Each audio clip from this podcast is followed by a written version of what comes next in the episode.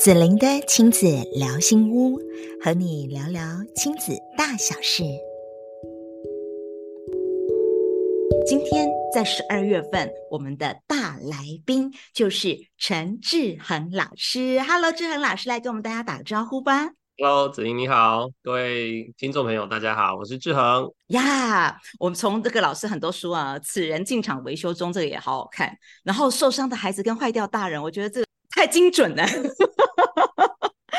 还有正向聚焦，然后脱颖而出不迷惘这些等等的好书。那在今年二零二三年五月底，我看到的志恒老师出了这一版叫《这这个陪伴孩子高效学习》，我觉得他唤醒了很多父母亲哦。因为其实我自己在陪伴很多的家长的过程当中，觉得大家对于呃孩子的学习充满了无限的焦虑。我就发现到说，志恒老师，你这本书应该是不是你出过的书里面最后的一本？很厚哦，最后一本的啦，不出了啦，最后了。做高的艺术哦，不是，是 很厚实。哎，不是最后，是这个厚。对对，是这个很厚哦。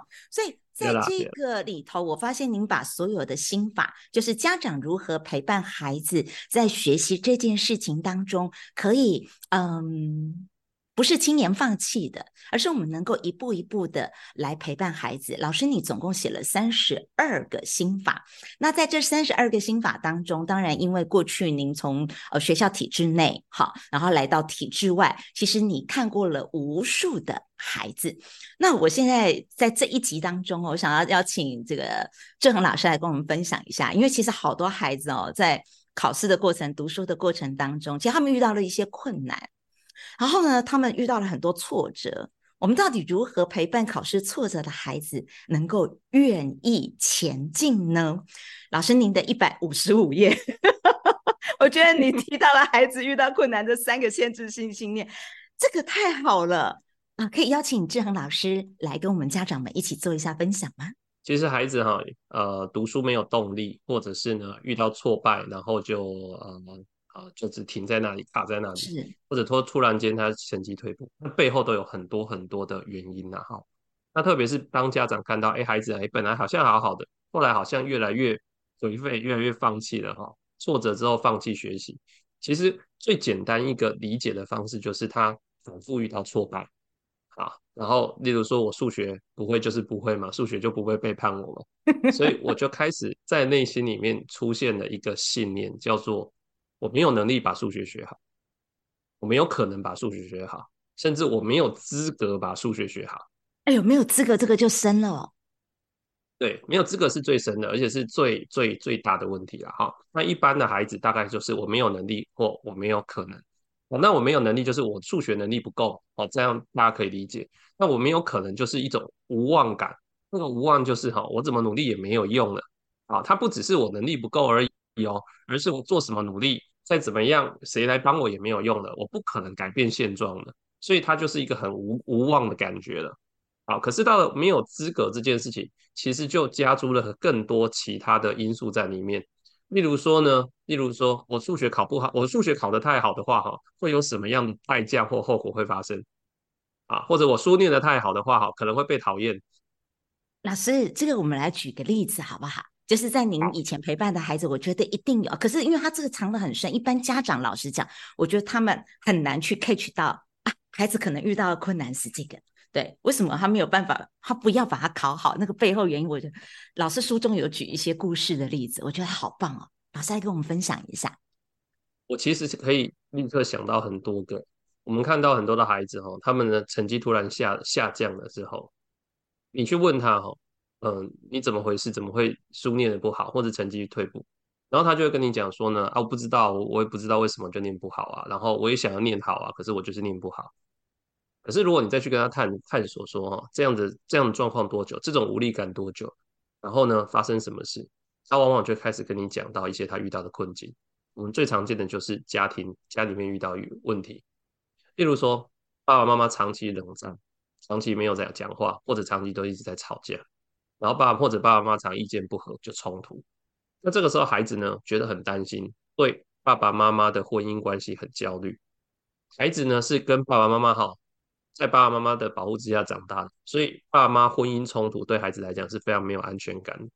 那他要怎么让爸爸妈妈可以和好呢？孩子天生会去想拯救父母，他突然发现父母每次考试考不好，作业没有写好，这时候爸爸妈妈口径一致，开始开始一起骂他：“你怎么可以这样子？你不知道爸爸妈妈为你多烦恼吗？”对呀，你看啊，我在这，那两个人骂都是一样的。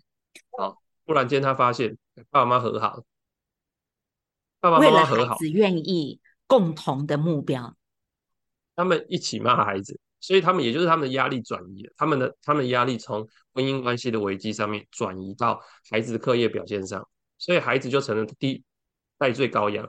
所以孩子突然就开始慢慢发现说：“哎呦，我不能我不能读太好，我的功课不能太好，我功课要好，我就是就有意无意的不允许自己可以拿到好成绩。那如果拿到好成绩，他就开始焦虑了。”会不会我拿到好成绩，他们就不不在乎我了，然后他们就会吵架，然后我的我的家就要崩解了，他们就离婚了。这就是一种我不允许自己，那个不允许其实就是一种资格感的问题，资格感的问题。那例如说比较早期，比较早期哈，在比较古古早年代，例如说女孩子哈受教育比较少，或者说你是家里的长女的话，其实也会有这个问题哦。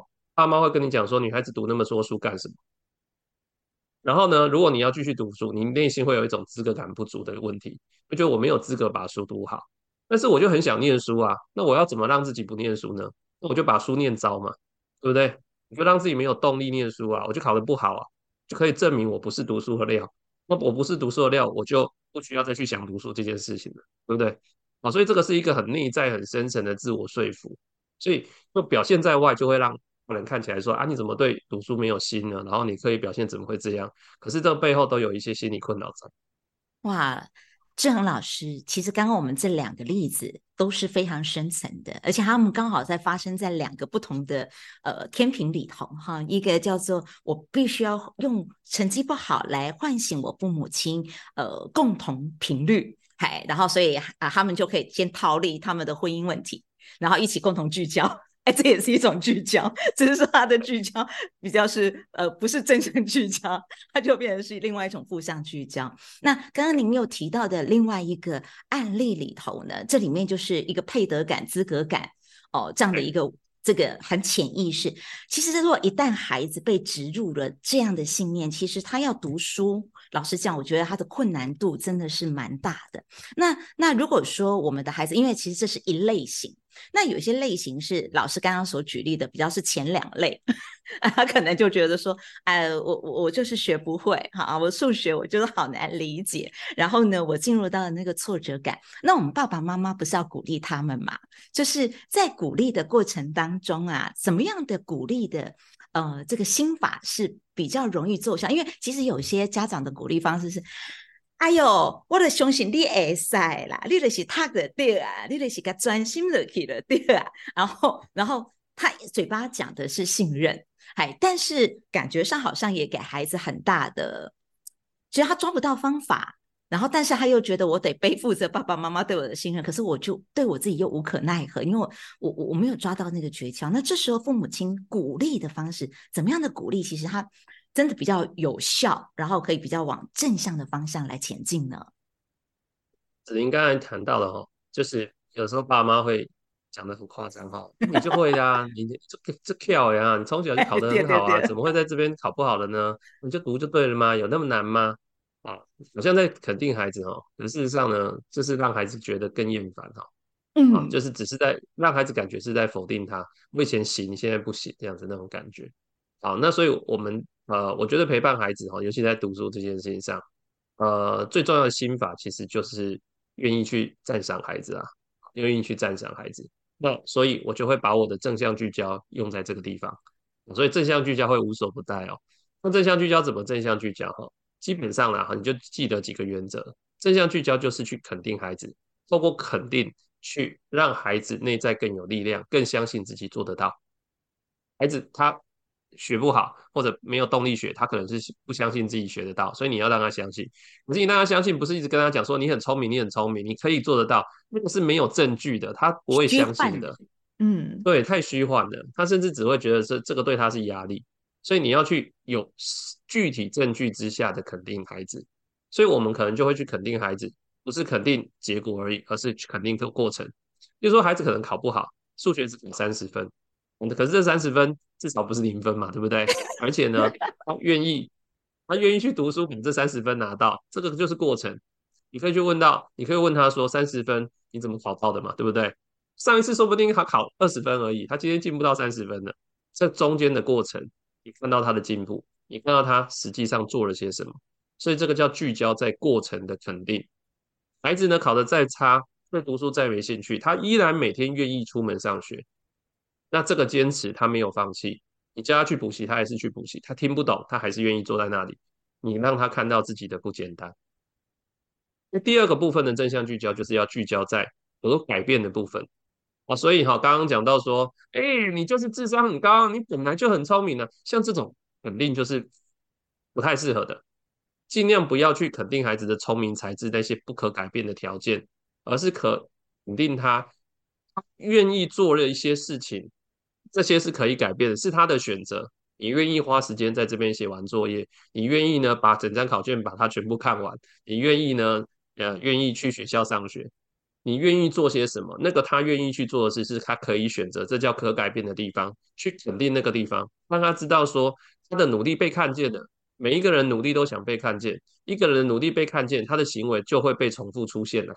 OK，那最后一个呢，就是自我比较。尽量自我比较，用自我比较来肯定孩子，而不是用向外比较。向外比较，大家可以了解哈，你那个跟谁谁谁比起来哈，怎么样怎么样？这爸妈很容易呀。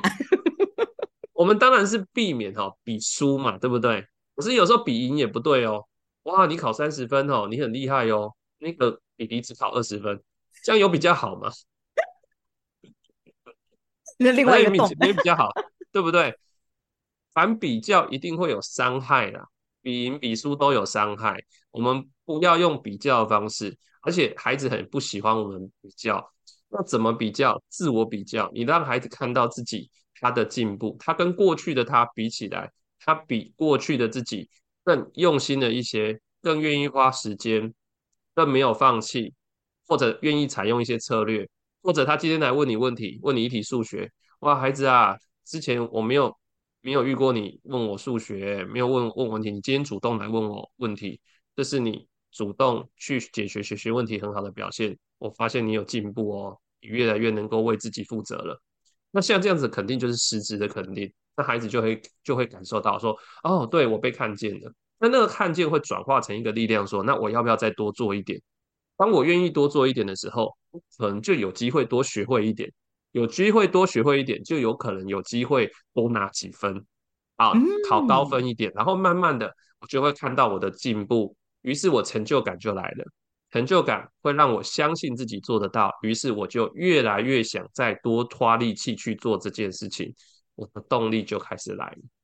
太棒了，志恒老师，你刚刚讲的就叫做一个善的循环，就是 就 它是一环扣一环的。我们从呃看见孩子他的呃每一个小进步，因为那是具体的，具体的每一个小进步，然后再来给孩子呢，就是说，哎，他可选择。我们看到他愿意，光是这个心意，他愿意多做一点什么，或者他愿意来问一下我们大人。我们都可以在这个地方看到，哎，孩子他在用心，哎，宝贝，妈妈看到你愿意提问，哦，光是愿意提问，就是代表你愿意找方法，你愿意找方法，就是你其实是很为你自己的课业负责，哇，你这个责任心，妈妈好欣赏哦，哦，哇，其实其实这样的一个正向的一个循环，然后孩子得到他他开始愿意多问一点，然后再去探索，然后成绩开始慢慢好，然后找到一点成就感。然后就更愿意再往下前进，哇！各位亲爱的家长们，这一集你要多听几次好吗？因为刚刚哦，志恒老师是说的非常的行云流水哦，但呢，呃，我们可以多复习，然后呢，多去呃，就是从这个 podcast 或从我们的 YouTube 当中呢，然后再搭配上志恒老师的这本书，因为里面三十二个心法，我们其实刚刚只谈到了三种信念，然后三个心法，对不对？更多的内容，你来翻这本书。你先听完这一集之后，你再去看书，你更能通透志恒老师用心要带给大家的这个部分的啊、呃，很好，很好。我觉得那不是知识面的，那是一种心理的能量哎，那当我们父母亲可以这样去，呃，用这样的角度去看孩子的时候，你就不会嫌你的孩子 那还很慢，那我们不努力，我们就我我们的眼光就变得更丰富。变得更不同。好，那么这一集呢，我们先呃，这跟志恒老师我们聊到这边，然后下一集我们十二月的大来宾都是志恒老师哈。好，我们在下一集的时候呢，我们要邀请志恒老师来跟我们分享的，就是关于那孩子如果他是没有学习动机的，我们到底要如何来点燃灯，然后让他火花可以。啊，上来热度可以上来，然后我们可以点燃孩子的学习动机。那我们就下一集见喽！哈，非常谢谢亲爱的志恒老师，谢谢您，谢谢，谢谢你喜欢子玲的亲子聊心屋，欢迎你订阅及给我们五星好评。相关的公益讲座以及课程连结，我都会放在节目栏位当中，与你一起分享。子玲的亲子聊心屋，让你的家庭关系更幸福。